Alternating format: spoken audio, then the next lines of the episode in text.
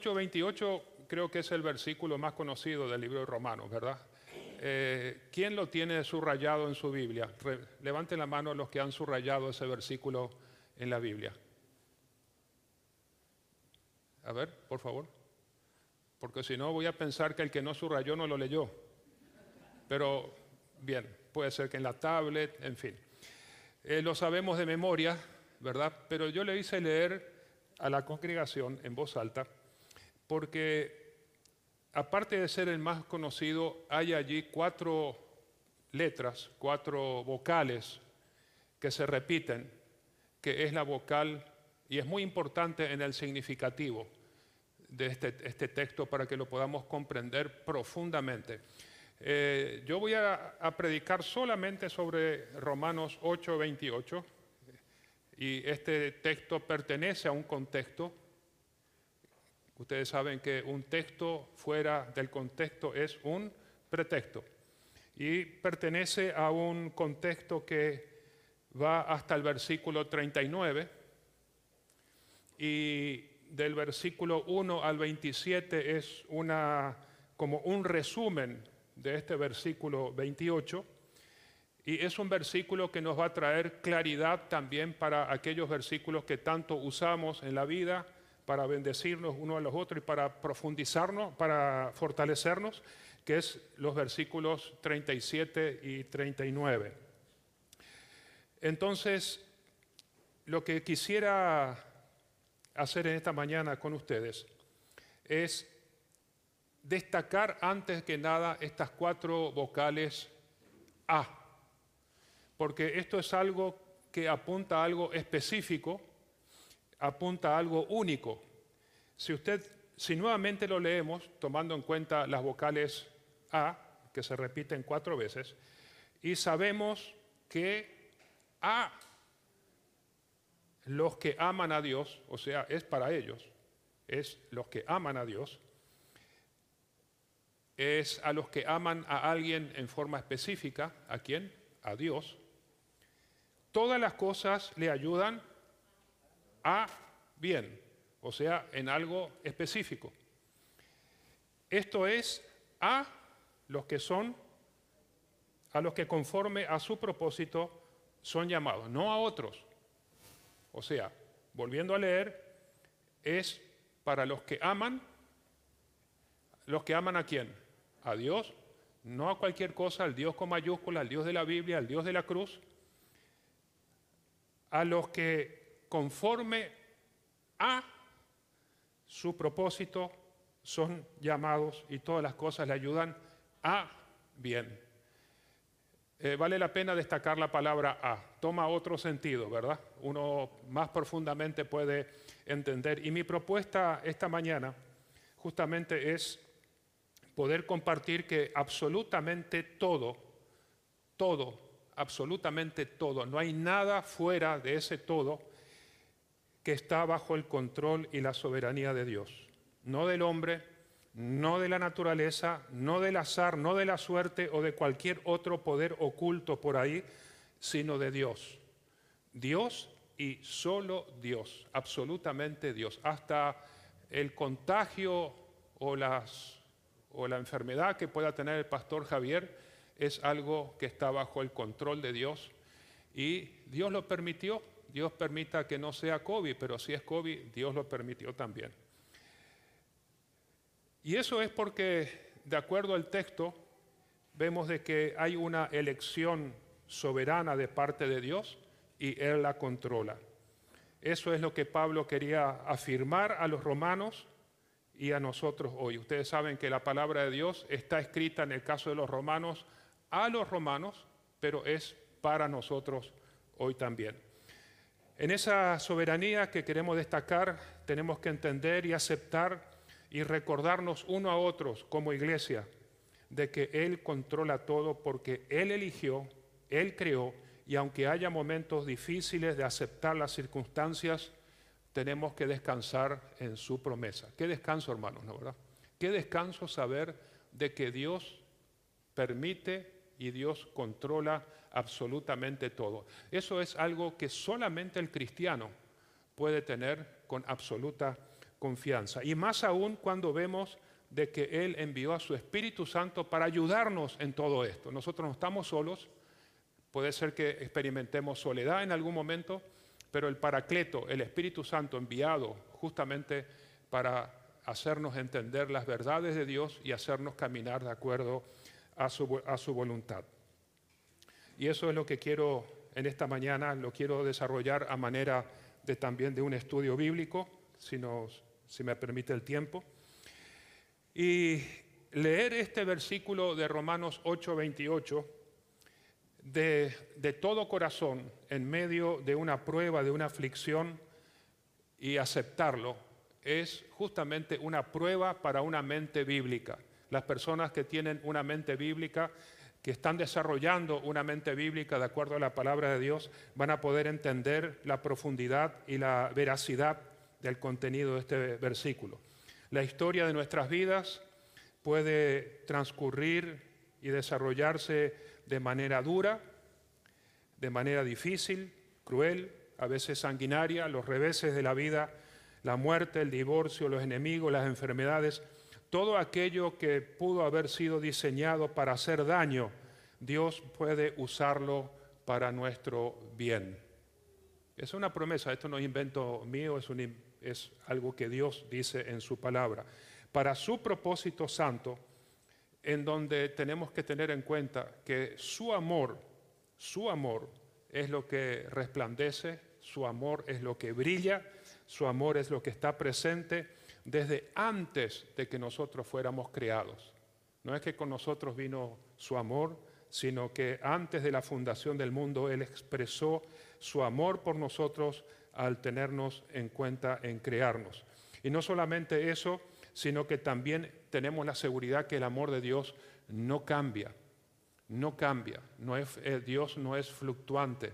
Dios no es que hoy está alegre con nosotros, nos ama y mañana a causa de nuestros pecados Él puede dejar de amarnos. Lógicamente no tenemos que jugar con ese atributo de Dios, pero esa es la realidad de descansar en un Dios que nos ama incondicionalmente. Lógicamente lo experimentamos con aquellas personas que Él ha llamado, ha escogido, ha predestinado, justificó y ha glorificado. Entonces, el contexto, eh, quiero destacar el contexto donde está este, este versículo 28, es sumamente importante porque Dios permitió apoyar este texto con una perspectiva eterna. Si nosotros leemos a partir del versículo 1, eh, hay dos cosas que tenemos que destacar donde Pablo se preocupa en dejar escrito y bien claramente transmitido a, los hermanos de Roma, que es la perspectiva eterna y Dios como Padre. Y eso yo quiero pedirle que esta mañana fije ese contexto en su mente y en su corazón para seguir hablando del, tema, de, este, de, esta prédica, de este estudio, en donde, eh, y quiero explicar a continuación, si usted se fija en Romanos 8.1, dice que ya no hay condenación para los que están en Cristo. Si se fija en Romanos del versículo 8, del 14 al 16, él dice, perdón, del 9 al 11, dice que el Espíritu vive en nosotros y que nos hará resucitar. El versículo del 14 al 16, hijos y herederos de Dios. Del versículo en el versículo 18, compartiremos su gloria y los sufrimientos que hoy podemos tener en esta vida que nos toca vivir no son comparados con la gloria que recibiremos. En el versículo 19 al 25, la creación gime por aquellos cielos nuevos y tierra nueva. Y los versículos 26 y 27, nada más y nada menos que el Espíritu Santo intercede por nosotros de una forma efectiva. Entonces, después de estos textos, de estos versículos, Pablo dice, y sabemos. Comienza el versículo 28, y sabemos. Eh, la gran pregunta que tenemos que hacernos es, ¿en qué Pablo se basaba de que sabía algo que iba él a exponer ahora? Bueno, por la lectura de la Biblia, que yo espero que todos lean y estén atentos a los estudios bíblicos, nosotros sabemos que por la propia experiencia de Pablo, por lo que él pasó en su vida, cómo Dios lo trató a él, cómo Dios lo rescató, lo salvó, y cómo él también experimentó el obrar de Dios en otras personas. Y tenemos que tener en cuenta que la carta de los romanos fue escrita aproximadamente en el año 56, quiere decir que él tenía aproximadamente unos 25 años de caminar con el Señor, entonces él con, con toda autoridad podía decir, y sabemos, sabemos. Eso en primer lugar. En segundo lugar, como fariseo, como eh, hombre que fue formado a los pies de Gamaliel, con una trayectoria religiosa impecable, él conocía perfectamente las historias en el Torá, las historias en el Génesis de José, por ejemplo, cuando eh, los hermanos vinieron y él les dijo, no se preocupen, Dios preparó todo esto para preservación de vida en el capítulo 45, en el capítulo 50, ustedes pensaron para mal, pero Dios obró para bien. Después no podemos dejar de hablar de Abel, de Noé, 120 años construyendo el arca, de Moisés, 40 años en preparación, Moisés no sabía, pero durante los 40 años, en forma soberana, Dios lo preparó en el desierto, lo preparó con Faraón, lo preparó en el desierto para después darle una misión y no terminó ni entrando a la tierra prometida. David, y él como fariseo sabía, sabía la historia de Job, sabía lo que decía Deuteronomio, capítulo 18, con el pueblo de Israel, cuando le dijo, eh, todo esto yo hice, pero lo hice para bien, para bien de ustedes, para que los ídolos del corazón puedan salir y adorarme y obedecerme solamente a mí. Y ellos habían pasado una serie de circunstancias adversas. Entonces, el conocimiento de Pablo estaba basado en eso, en su propia experiencia y en toda esa cantidad enorme de conocimiento, de información que él tenía sobre el Torah, el Antiguo Testamento. Entonces, cuando Pablo dice, comienza este versículo, y sabemos, y sabemos, es algo con absoluta certeza. Pablo dice acá, mira, no es que me dijeron, no es un chisme, no es un comentario, no es algo que yo escuché por ahí en la puerta del templo. Nosotros sabemos, estamos seguros de que todas las cosas colaboran o ayudan para bien. Tanto lo bueno como lo malo. Ojo, por eso es importante que leamos perfectamente con mucho detenimiento el texto bíblico. No dice que todo va a salir bien. Amén. Es así, ¿no? el texto nos dice, tranquilo, todo va a salir bien. Y a veces queremos rascarle la oreja a la gente, ¿no verdad? Que está pasando por una desgracia y dice, no, no te preocupes, todo va a salir bien, mírame, 8.28. No, no dice eso el texto. No le podemos decir, no le podemos hacer decir al texto algo que no dice. El texto dice que todas las cosas ayudan para bien. Y nada más y nada menos que todo. Entonces, ¿qué es todo en nuestra mente? En nuestra mente finita, limitada. ¿Qué es todo? Bueno, ahí uno comienza a decir lo bueno, lo malo, la desgracia, la tragedia, la abundancia, la escasez. Genial, todo eso está incluido ahí. Pero yo quiero pedirles que cuando decimos que todo es para bien, pensemos en algo más allá. No solamente lo que experimentamos, no solamente lo que conocemos, sino todo aquello que está fuera de nuestro conocimiento, todo aquello que está en el área invisible, todo aquello que está fuera de mi experiencia personal.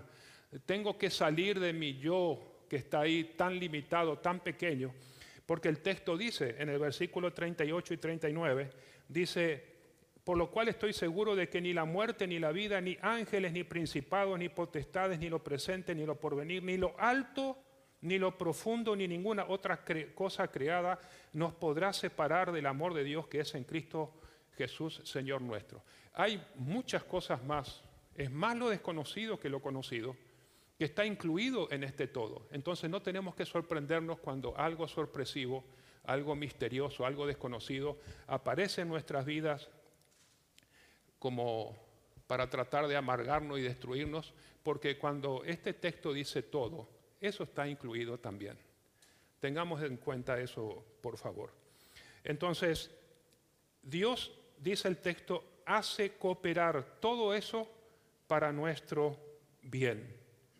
Y creo que ante la majestuosidad de lo que significa la palabra todo, la iglesia tiene que inclinar su rostro. Yo escuché el testimonio del pastor Miguel Núñez, que en la década, al inicio, inicio de la década de 2000, su iglesia se prendió fuego. Se quemó toda la iglesia. Toda la iglesia. Usted sabe lo que es ahora todo lo, sola gracia que da cenizas. Es un golpe fuerte, ¿no verdad? Es un golpe fuerte. Pero se ayudaron entre sí y se enfocaron en la palabra y después de la crisis ellos dijeron, Señor, si tú permitiste esto, es porque tienes algún plan, algún algo tú tienes que nos quieres decir. Y fue así que la iglesia se mudó a otro lugar y pudo crecer en forma diferente. Y a veces Dios nos tiene que hacer hablar con cosas duras, duras, dolorosas, con pérdidas dolorosas, para mostrarnos aquello que Él quiere hacer o que Él ve y nosotros no vemos, pues estamos enfocados así como la gallina que está picoteando su granito ahí nomás y de repente tiene una comida a 10 metros que no ve, pues está concentrado en eso nomás. Y a veces nos tenemos que levantar el rostro para ver cosas en forma forzosa por las circunstancias que Dios prepara en su amor, en su gracia para nuestro bien. Entonces, eh, esta promesa de Romanos 8, 28 eh, no nos permite saber muy bien el por qué. No dice, todas las cosas salen a bien por qué y nos da una fórmula. Permite, eh, tampoco es una cura para las tristezas. Imagínese si alguien está velando a un ser querido y llego yo ahí con el versículo 8:28 y le digo, este, sabemos que todas las cosas ayudan para bien los que aman a Dios. Y estás con el cuerpo de tu amado allí. ¿Va a poder tener sentido eso? ¿Verdad que no? se puede utilizar mal el versículo. ¿Por qué? Porque esto no es una cura, no es un remedio para quitarte la aflicción o la tristeza en forma inmediata. Es un texto para reflexionar teológica y doctrinalmente y encontrar la fe y la confianza en la persona de Dios para seguir nuestra vida en esta tierra con el Señor. Bueno, ¿qué más sabemos de lo que dijo Pablo? Que todas las cosas ayudan para bien y es para los que aman a Dios. Es para los que aman. Miren, y cuando hablamos del amor en este texto de Romanos 8:28, no se refiere a un sentimiento, no se refiere a una emoción, no se refiere a una euforia ni a un amor platónico, se refiere a una decisión. Y si queremos echar más luz a esto, quiero invitarles que vayan a Juan capítulo 14 para que entendamos en el concepto de Dios lo que significa aquellos que aman a Dios. Juan capítulo 14, el Señor Jesús define claramente lo que es amarle a Dios en el concepto divino. Versículo 15. Si me amáis, recuerden Romanos 8, para los que aman a Dios, si me amáis, ¿qué dice? Guardad mis mandamientos. Versículo 21. El que tiene mis mandamientos y los guarda, cuidado con la sabiduría intelectual de la doctrina de la teología, eso no te garantiza que tú vayas a guardar lo que estás aprendiendo intelectualmente. Nuestra decisión y nuestra responsabilidad es guardar aquellos mandamientos que voy aprendiendo para aplicarlos a mi vida. El que tiene mis mandamientos y los guarda, este es el que me ama y el que me ama será amado por mi Padre. Versículo 23. Versículo 21 leí, ¿no? Versículo 23. Respondió Jesús y le dijo, el que me ama, mi palabra guardará y mi Padre le amará y vendremos a él y haremos morada con él. Los tres versículos tiene la palabra central que dice guardará. ¿A qué se refería Pablo en Romanos 8:28?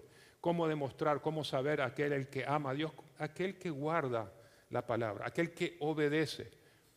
La persona que ama a Dios lo demuestra con la obediencia. Los nuevos afectos hacia Dios lo demuestra con la obediencia. Y el, pensamiento de Pablo es el mismo pensamiento que tenía Juan.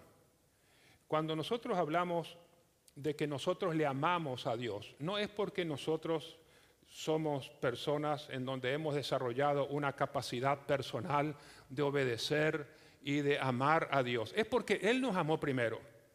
Él nos amó primero y ejerció toda la obra de salvación, de rescate, de santificación, y eso lo vamos entendiendo por el Evangelio. Por eso el Evangelio tiene que ser explicado permanentemente, porque cuando profundizamos el Evangelio vamos entendiendo la grandeza de la obra de Dios en rescatar a una humanidad que no merece otra cosa que el infierno. Y cuando Pablo tiene en mente lo que es el amor de Dios, es el mismo pensamiento que tenía Juan. Cuando Juan dice en primera de Juan capítulo 4 versículos 9 al 10, dice justamente que nosotros le amamos a Él porque Él nos amó primero. Y en respuesta al amor de Dios que vino primero, nosotros decidimos obedecer y con una obediencia de amarle respondemos. Y esa es la mejor evidencia de amor. Acá la, evidencia de un amor genuino es la obediencia, en guardar los mandamientos. Y damos gloria a Dios, hermanos, de que no estamos solos allí. Nosotros no estamos abandonados en el campo del mundo, en donde Dios dice, bueno, me tienen que obedecer, arréglense como pueda. La obra que Dios comenzó, Él la va a terminar. Y la promesa del Espíritu Santo como paracleto, como estar en nuestra vida, en nosotros, con nosotros, es justamente para que nosotros podamos fielmente obedecerle y caminar con el Señor. Entonces, leamos bien, leamos bien el texto y usted se va a dar cuenta de que este no es un texto para incrédulos. Por favor, no es un, entienda bien, es un texto para creyentes, para los hijos de Dios, para aquellos que han nacido de nuevo. Si lo vamos a usar con alguna persona que no es creyente, le pido por favor que tome con absoluta responsabilidad explicarlo muy bien a la luz de la palabra. Porque es para aquellas personas que han creído en Dios a la manera de Dios y a la manera bíblica es para los que están en un proceso de santificación para que entiendan de que Dios está involucrado activamente en nuestro bien. Y vamos a hablar de qué, lo que, qué significa bien más adelante. Y esa es la oportunidad para explicar el Evangelio a las personas y llamarlo al arrepentimiento. Arrepentimiento y fe y convertirse al Señor. Es un texto para aquellas personas que han comprendido que Dios envió a su Hijo para morir como sacrificio por nuestros pecados. Nosotros no tenemos nada que ofrecer delante de Dios. Aunque ofrezcamos nuestra vida, nuestra vida no tiene valor por el pecado con la cual hemos contaminado nuestra vida. Aunque querramos purificarnos en algún lugar aislado por 20, 30 años y después venir a presentarnos a Dios, nuestra vida ya está contaminada por el pecado y no tenemos nada que ofrecer solamente Cristo. Cristo es el sacrificio propiciatorio para nuestro pecado, por nuestro pecado, para nuestra salvación. Si entiendo el Evangelio, mis afectos serán cambiados para amarle al Señor. Y la demostración del amor a Dios es la obediencia. Y la obediencia en aquellos momentos en donde de repente tengo que renunciar a trabajos que no me convienen, a relaciones que no me convienen, a lugares que no me convienen, tengo que renunciar a tentaciones que son sumamente atractivas, tengo que renunciar a muchas cosas, tengo que renunciar a cosas y decidir obedecer a cosas en eh, hechos, actitudes, palabras, actividades, relaciones que anteriormente no las quería hacer o no tenía fuerza para hacerlo, pero ahora el Espíritu Santo, el Señor, me capacita para hacerlo. Entonces, Cuando entendemos lo que Él hizo en nuestras vidas a través de Cristo, a favor nuestro, en forma inmerecida, entonces comienza a despertarse un legítimo amor y un legítimo deseo de obediencia, porque estamos entendiendo, por eso la importancia de explicar el Evangelio y no cansarse de estudiar el Evangelio hasta entenderlo y dimensionar la grandeza del Evangelio para nuestras vidas. Entonces, a esas personas nosotros podemos aplicar lo que el significado de la palabra cooperan. La palabra coopera en griego viene de la palabra sunergio. Sunergio es una palabra compuesta. Sun significa juntos y ergeo significa operar. De ahí viene la palabra sinergia. De ahí nace la palabra sinergia que hoy se usa tanto en coaching, en psicología y en entrenamiento, etc. La sinergia. La sinergia es el resultado del esfuerzo de todas las partes es mayor que el resultado del esfuerzo de una parte. Entonces, lo pueden utilizar sin temor. De repente dicen, no, esto se usa para psicología o para entrenamiento o coaching, voy a dejar el término. No, este término tiene la propiedad privada y los derechos de, autor bíblicos. Es de la Biblia. Ahí está, su energeo, en Romanos 8:28. Lo puedo usar con la aclaración correspondiente, para que no crean que usted se está eh, inclinando a la psicología o a tener un, estilo de entrenamiento de coaching en vez de un estudio bíblico. Pero lo que Pablo quiere explicar es de que todas las cosas juntas en la soberanía y en el poder de Dios cooperan para nuestro bien. Ustedes habrán visto meses atrás este gran barco que se encalló en el canal de Suez. Recuerdan, ¿verdad?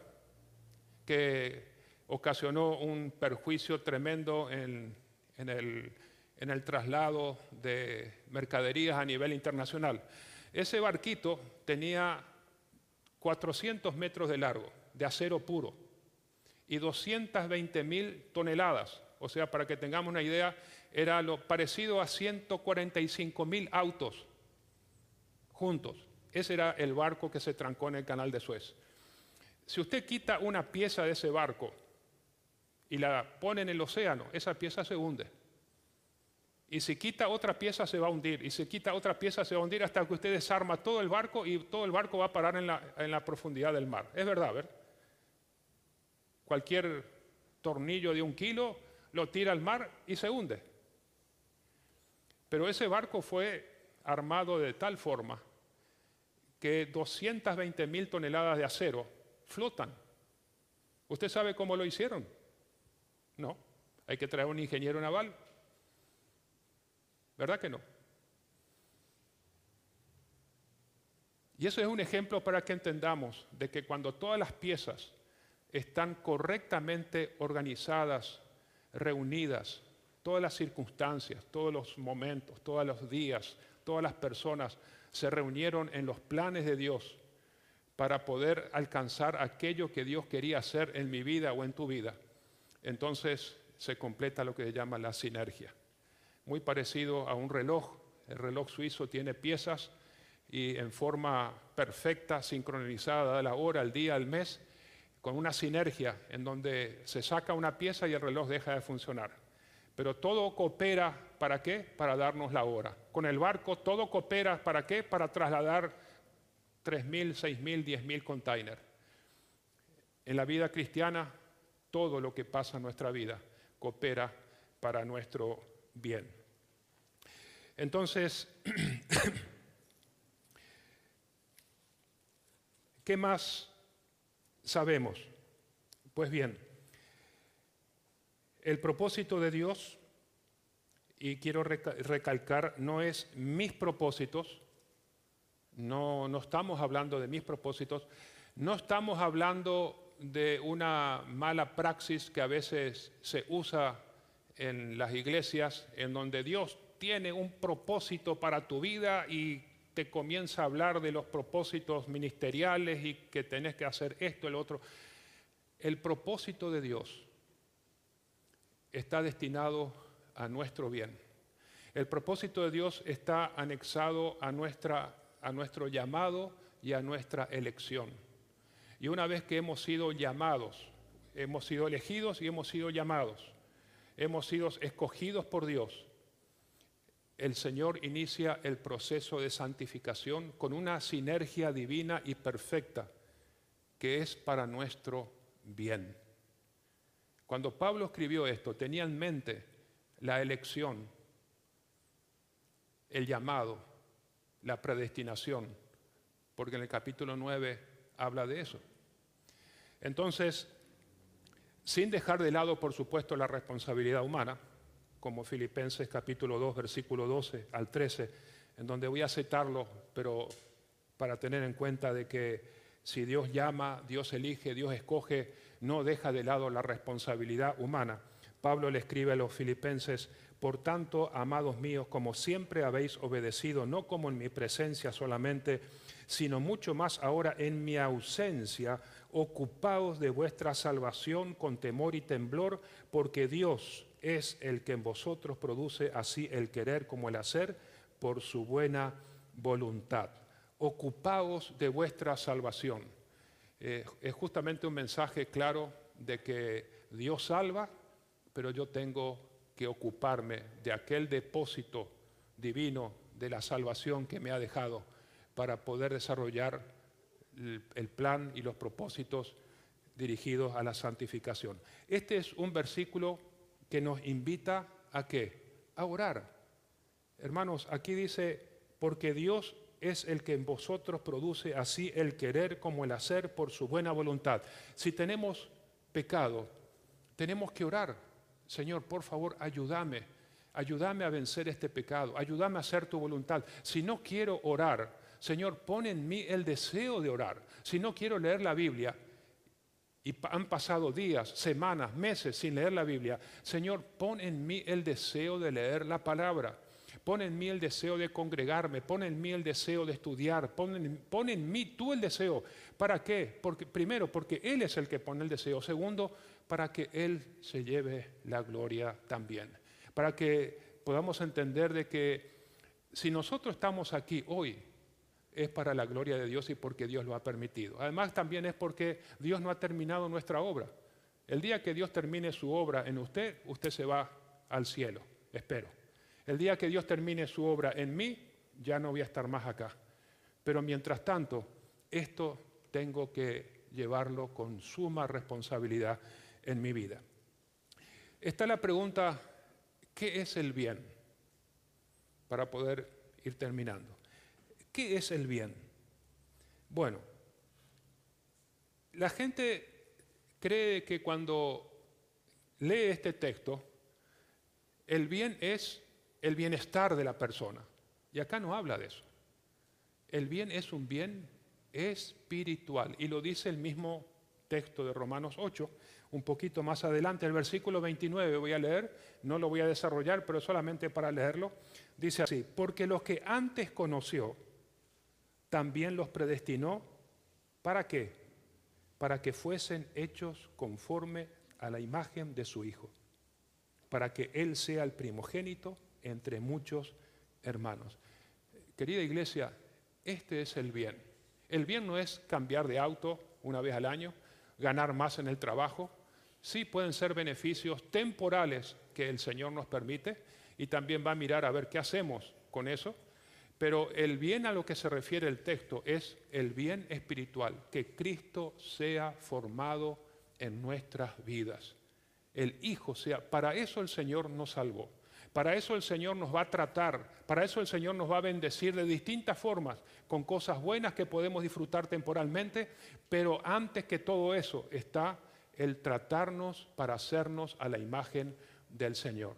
Si hay una circunstancia difícil, si hay una pérdida, una aflicción, una crisis, eh, eh, puede haber dolor, puede haber sufrimiento, puede haber, pero en el momento tengo que llegar al, al pensamiento de decir, Señor, ¿qué me quieres mostrar? ¿Qué pecado hay en mi vida? ¿Qué área de mi carácter quieres tratar? A mí me ha tratado mucho con la incredulidad y la falta de fe. Y le pido a Dios, Señor, ayúdame en la incredulidad. Hay cosas que me cuesta creer que tú eres capaz de hacer. Ayúdame con la fe. Yo quiero tener fe en ti, de que tú eres capaz de hacer aquello que tú prometes y has prometido que, que vas a hacer. Entonces, el bien, por favor, póngase claramente cuando lea esto, es un bien espiritual. ¿Cuál es el bien espiritual? Nada más y nada menos algo que la psicología no puede hacer, el pastor no puede hacer, la psiquiatría no puede hacer, la brujería no puede hacer, nadie puede hacer, solamente el Señor en su soberanía, a través de la palabra y del Espíritu Santo, obrar en nuestras vidas. Y es un proceso que si tú has sido salvado por Dios, aunque tú te quieras desprender de eso, no puedes. Nadie que ha luchado contra Dios ha vencido, hermanos. Nadie que se ha hecho terco contra Dios y es hijo de Dios, Dios lo trae. Dios lo trae y lo trae de la forma más creativa y lo trae quizás todo remendado, herido, lastimado, pero lo trae para que la obra que Él comenzó, Él la termina en su soberanía y en su sabiduría. A veces nos va a ser difícil entender de que Dios está haciendo las cosas para bien nuestro, pero esa es la promesa. Ahí tenemos que descansar nuestra cabeza. Y quiero ir concluyendo con lo siguiente. Querida iglesia, Dios es poderoso para tomar aquello que fue diseñado para hacer daño, para perjudicar enemigos, situaciones, enfermedades, y lo puede usar para nuestro bien. Piensa en José, 12 años preso en la cárcel de Egipto. No era como Tacumbú. En Tacumbú hay muchos beneficios. En la cárcel de Egipto era un agujero. Piense en Juan Bunyan, 12 años preso. Él tenía una hijita ciega y él estaba tremendamente atormentado por eso, de haber abandonado a su esposa, a sus hijos. Pero él en el interior de la celda, él decía, debo hacerlo. Estaba entre la lucha, entre que dejaba y seguía firme en la fe, y él decía, debo hacerlo, debo hacerlo, debo hacerlo. ¿Qué salió de su encierro? El progreso del peregrino. Según las estadísticas, el libro más leído después de la Biblia. El costo, 12 años preso. Ahora anda a decirle a Bullan, eh, todo es para bien, Bullan, quédate tranquilo. Es difícil entender, ¿verdad? Es muy difícil. Pero Dios fue fiel y Dios honró la obra que hizo en su vida, como la obra de todos ustedes está haciendo, y un día van a decir, ah, había sido que Dios es fiel a su palabra. Aquello que yo veía como una tragedia, hoy en día Él la usó para mi bien porque aprendí muchas cosas que de otra forma no las iba a entender. No va a significar de que todo será para que sea bueno. Por favor, sáquese de la cabeza. De repente va a tener que morir con esa pérdida. No, no es por ahí. Sino que hará para que en forma de sinergia coopere para bien. ¿Cuál va a ser el bien? La imagen de Cristo en nuestras vidas. Yo tuve que confrontarme mucho estos tres días dos días y medio con todo el texto que, está, que estoy desarrollando. Tuve que pedir perdón varias veces, me salí, muy esperanzado en, todo lo que leí y estudié y me recordé y revivieron en mi mente y en mi corazón. Y lo digo con mucha autoridad en esta mañana, eh, que Dios hace todas las cosas para bien. Hay cosas que yo miro en el pasado, mis seis años de cárcel, yo no los entendía, pero hoy los entiendo. Hay cosas que hoy no entiendo, pero espero que antes de morir las entienda y si muero sin entenderlas, las entenderé en el cielo. En otra forma las terminaré entendiendo. Esa es la promesa. Pero absolutamente todo, hasta nuestros pecados, hermanos, y eh, quiero que no me malinterprete. Esto no es una tarjeta verde para que usted vaya a pecar ahora porque Félix dijo en el púlpito que hasta nuestros pecados Dios puede sacar algo bueno. No, el pecado no es bueno. El pecado mató a Cristo. El pecado destruyó a la humanidad. El pecado destruyó la naturaleza. El pecado es un atentado cósmico, como dice el doctor Sproul, contra Dios. ofende su santidad, es lo más oscuro, abominable, es lo más horrendo, terrible. Pablo cuando quiso encontrar una palabra para expresar lo feo del pecado, dijo, el pecado es pecaminoso. No dijo que era horrendo, dijo es pecaminoso, un derivado de la palabra pecado. Es pecaminoso. Y si quiero usar el pecado como un pretexto para que, porque Dios va a usar para bien, hermano, eso es un abuso de la gracia. Abundar el pecado para que abunde la gracia, eso no anda. Usted va a ser disciplinado. Va a ser disciplinado por Dios. No, use eso como pretexto. No, voy a pecar porque yo sé que después voy a ir a pedir perdón y Dios me perdona. Es cierto. Pero ¿quién le garantiza que después del pecado usted no se muera? ¿Quién le garantiza que después del pecado usted se quede sin pierna? ¿Quién le garantiza que después del pecado muera su hija? ¿Qué le garantiza que después del pecado usted no tenga una tragedia por la cual se va a lamentar toda su vida? Hermano, caminar con Dios es lo mejor que nos puede pasar. Es para nuestro bien. Entonces, cuando nosotros pensamos que voy a pecar porque la gracia abunde, Dios nos va a disciplinar por nuestra desobediencia y para que aprendamos que no es así. Pero Dios puede usar el pecado para nuestro bien. Él puede tomar el fracaso de nuestro pecado y usarlo de manera que ni imaginamos. De todas formas, mi recomendación oficialmente hoy es, yo le aconsejo que nunca se arriesgue a eso. No hay ninguna garantía que las cosas salgan bien después de pecar deliberadamente y conscientemente. Pero Dios puede usar el fracaso de nuestro pecado para bien cuando nosotros nos arrepentimos, cuando vemos que a través de eso Él nos muestra con claridad de que de la gran necesidad que tenemos, de la gran limitación que tenemos, de lo poco que somos si es que su gracia y su poder no obra en nosotros, y si nos arrepentimos y venimos a Él humillados, Él va a derramar su gracia y acercarnos más a Él. El salmista lo escribió claramente en Salmo 119, 67. Dice, yo solía desviarme, yo solía pecar hasta que me disciplinaste, me humillaste y ahora sigo de cerca tu palabra. Es la, forma en que Dios actúa con sus hijos. Me descarrío, Dios me disciplina. Me descarrío, Dios me disciplina. ¿Hasta cuándo? Hasta que me despierte y vuelva a Él en arrepentimiento y fe y me aferre a su palabra para nunca más separarme. Hermanos, creo que de todos los que estamos aquí presentes y estarán escuchando, todos hemos pasado por acusaciones falsas, ¿verdad que sí? Traiciones, desilusiones, celos, relaciones rotas, pérdidas, abandono y muchas otras crisis más. Y la gran pregunta es, ¿puede todo eso cooperar para bien? Y le voy a demostrar que absolutamente sí. La fe cristiana descansa en la obra más majestuosa del universo, en donde Dios se hizo carne, Dios se hizo hombre. Y mire lo que pasó en la cruz.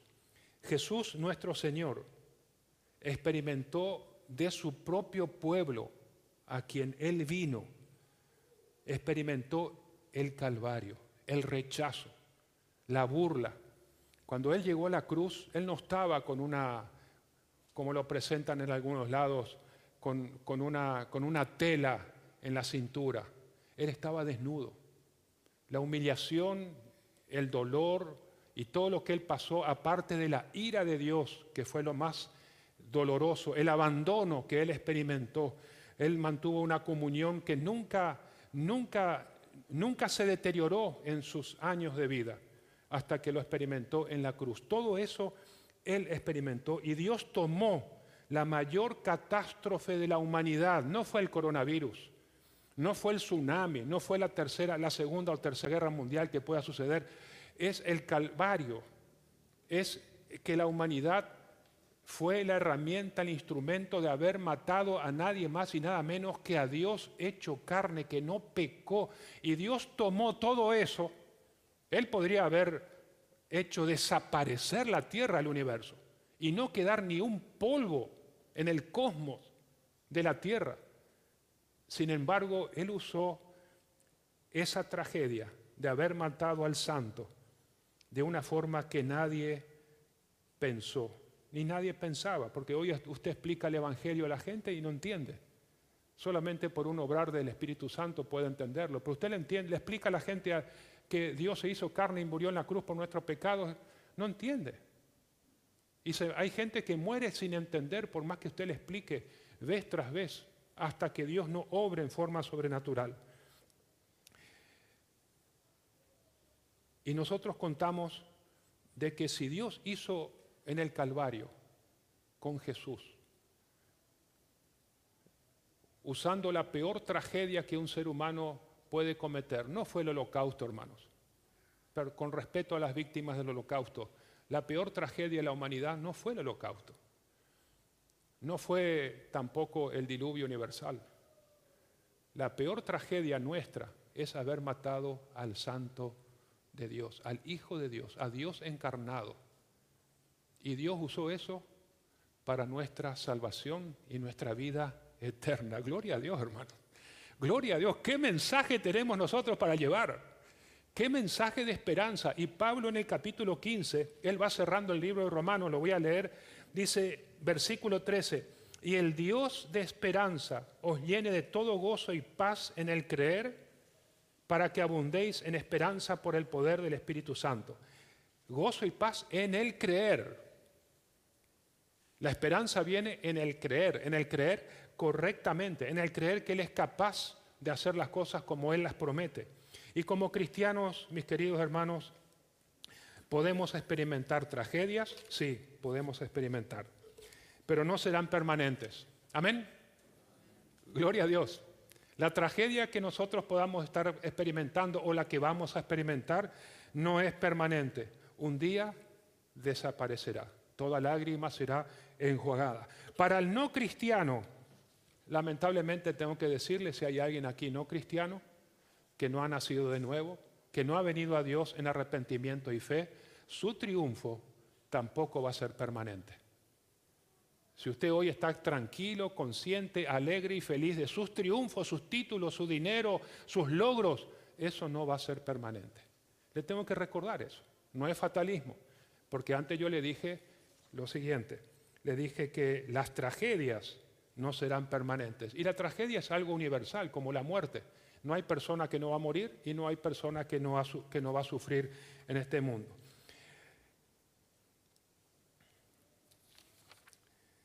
Si hay alguien en esta mañana que no ama a Dios, quiero recordarle lo siguiente. Si usted no ama a Dios, según el texto de Romanos 8:28, lamentablemente no está llamado a su propósito y la promesa de Romanos 8 no funciona en su caso. Por favor, vuelvo a repetir lo que dije. Si alguien va a compartir este texto con alguien que no es creyente, que no nació de nuevo, le pido por favor explique el Evangelio antes para que pueda entender este texto. Y no se agarre de este texto como un amuleto, porque no le va a dar resultado, al contrario, va a ser una condenación para usted que utilizó mal la palabra de Dios y no le va a ocasionar absolutamente nada a la persona que lo recibe. Es más, se va a frustrar y va a estar reclamando a usted y a Dios por qué este texto no dio resultado. Porque este texto no es un amuleto, no es como el rosario. No es algo a lo que yo puedo agarrar en forma irresponsable.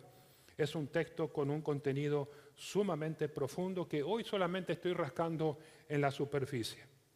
Entonces, si queremos aplicar a alguien que no es creyente, hermanos, por favor, explíquele primero el Evangelio. Esta hermosa promesa que hemos leído es para los hijos de Dios. Puede ser que usted exista para el bien de Dios en su infinito rompecabezas, pero si no viene a Cristo en arrepentimiento y fe, si usted no es creyente, si usted no ha venido al Señor en los términos de Él,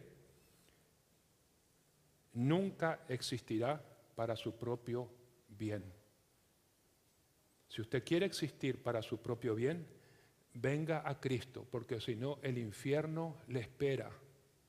El infierno le espera a toda persona que ha vivido a su manera, a toda persona que se ha revestido de una vida moral y ética, a toda persona que se ha revestido de una religión, aún la evangélica, si no ha nacido de nuevo, si no ha entrado en el proceso de amar a Dios en obediencia de todo corazón, por haber entendido lo que Dios hizo con usted a través de Cristo en el Calvario, nunca existirá para su propio bien.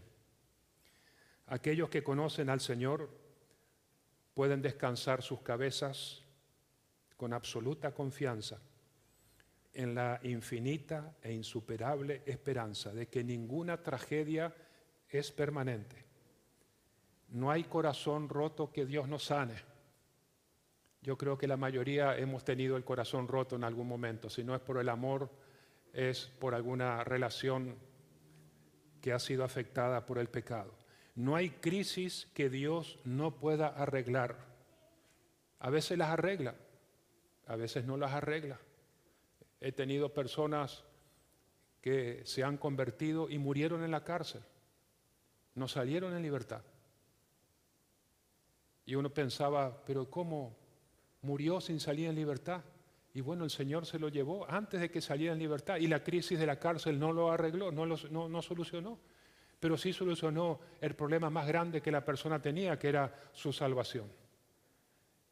Pero quiero aclararles de que hay cosas que Dios las va a tomar en sus manos y las va a usar para su propia gloria a su propia manera, como Él quiere, para nuestro bien. Nuestro bien es ser formados a la imagen de Cristo. No para salir de la deuda, no para recibirme en una universidad de primer mundo. El bien que dice acá, que lo demás lo puede hacer Dios. Y lo ha hecho con buenos hermanos, con malos hermanos, con buena gente, con mala gente.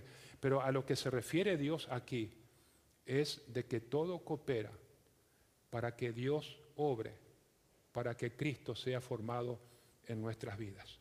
Esta promesa la ha dado Dios, que es fiel en cumplirla, fiel en forma infinita y eterna, y podemos descansar en Él. Hermanos, que el Señor les bendiga, que les dé fuerza y ánimo para esta semana y podemos descansar totalmente con la situación que, traemos en nuestras vidas. El Señor es soberano para manejarlas en sus manos para nuestro bien. Oremos, por favor. Amado Padre, quiero darte gracias por tener tu palabra que no vuelve vacía, por tener la promesa y la seguridad de que todas aquellas cosas que nosotros miramos en nuestras vidas y en la vida de otros hermanos y personas, aún personas que no son cristianas, tú las estás preparando, orquestando, organizando para bien, aunque no comprendamos.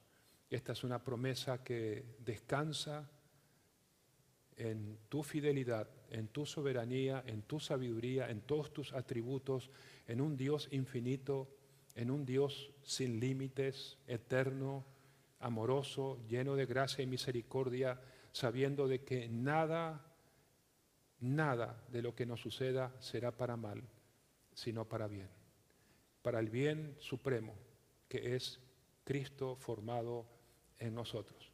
Padre, lo que tengas que hacer, te ruego que lo hagas porque es lo que más deseamos, que Cristo sea formado en nosotros, aún disciplinándonos, castigándonos y tratarnos, tratándonos en forma eh, que no nos gusta, pero que al fin entenderemos tus verdades.